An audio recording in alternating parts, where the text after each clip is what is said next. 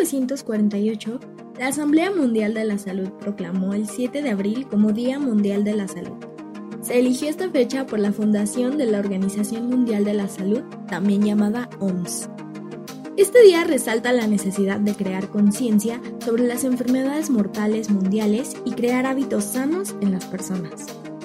La primera vez que se conmemoró este día fue en 1950 y anualmente desde ese año se escoge un tema que esté basado en las necesidades y sugerencias que realizan los Estados miembros de la Organización Mundial de la Salud.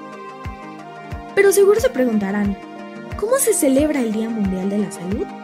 Bueno, durante este día se realizan diversas actividades a nivel mundial, como simposios, talleres y charlas relacionadas o adaptadas al tema del año, visitas a museos de historia de la medicina, difusión de material informativo de la Organización Mundial de la Salud a través de medios y redes sociales, realización de convenios entre países relacionados con la salud pública, promoción de salud en instituciones educativas, campañas en hospitales y centros de salud para informar a la población en general y utilizar tus redes sociales para crear conciencia en la población.